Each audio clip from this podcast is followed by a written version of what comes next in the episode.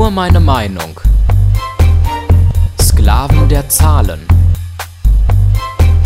Ein Kommentar von Stefan Seefeld. Es ist unter Historikern umstritten, ob die Pionierarbeit im Bereich der Arithmetik und Geometrie wirklich von ihm stammen.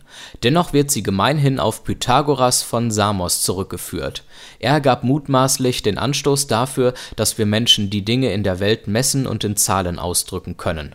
Fortan konnten Naturphänomene nicht nur mit Hilfe von Mythen, sondern auch anhand belastbarer Zahlen erklärt werden auch die Einführung des Geldes führte in der Antike bereits hunderte von Jahren vor Christi Geburt dazu, dass der Wert von Dingen abstrakt mit Hilfe einer Währung und somit in Zahlen ausgedrückt wurde. Die Komplexität unseres abstrakten Ausdrucksvermögens hat in den darauffolgenden mehr als 2000 Jahren stark zugenommen. Heutzutage können Analysten auf einem sehr komplexen Weltmarkt an der Börse spekulieren. Doch es gibt einen bedeutenden Unterschied zwischen den Gesellschaften in der antiken vorchristlichen Zeit und der heutigen Zeit Damals wurden mit Hilfe von Zahlen in erster Linie Quantitäten ausgedrückt. Zwar galt teilweise schon damals, dass ein Mehr an Besitz auch ein Mehr an Ehre und Macht bedeutete, doch im Vergleich zu damals scheinen Quantität und Qualität viel stärker miteinander vermischt zu werden Besonders in der Wirtschaft wird der Unterschied zwischen Quantität und Qualität aufgehoben. Das mag damit zusammenhängen, dass wir mit Hilfe des Internets, Datenverarbeitungsprogrammen und einer weiterentwickelten Fähigkeit, Daten über alles Mögliche zu erheben, in größerem Maße in der Lage sind, Statistiken zu erheben und Dinge in Form von Zahlen zu erfassen und miteinander zu vergleichen. Es herrscht verbreitet die Ansicht, besonders in der Politik und in Unternehmen, dass sich alles Relevante in Zahlen ausdrücken lässt doch dies ist einer der größten Trugschlüsse unserer Zeit. Nicht umsonst drücken wir Qualität und Quantität mit zwei unterschiedlichen Begriffen aus.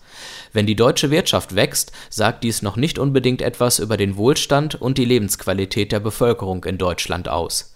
Die Schere zwischen Arm und Reich geht noch immer auseinander, Menschen müssen zunehmend einen Zweitjob antreten, um finanziell über die Runden zu kommen, und die Zahl der Obdachlosen ist in den vergangenen Jahren kontinuierlich gestiegen das Wachstum der deutschen Wirtschaft mag schöne Zahlen generiert haben, doch diese Zahlen sind für viele Menschen in unserem Land bedeutungslos, weil sie nichts mit ihrem persönlichen Leben zu tun haben.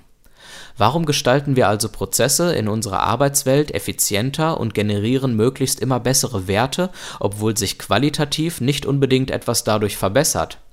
Vielleicht, weil die Zahlen und das Vorlegen guter und besserer Werte in vielen Bereichen unseres Lebens schon zum Selbstzweck geworden sind weil Qualität und Quantität miteinander vermischt werden. Wenn Arbeitnehmer in den kommenden Jahren nicht noch weiter ausgebeutet werden sollen, nicht alles noch stressiger und hektischer werden soll und wir zufriedener werden wollen, dann müssen wir wieder Qualitäten berücksichtigen, die sich nicht evaluieren und in Zahlen ausdrücken lassen. Andernfalls machen wir uns selbst zu Maschinen und zu Sklaven der Zahlen. Alle Folgen von Nur meine Meinung gibt es als Audiopodcast und als Text auf www.stephanseefeld.de.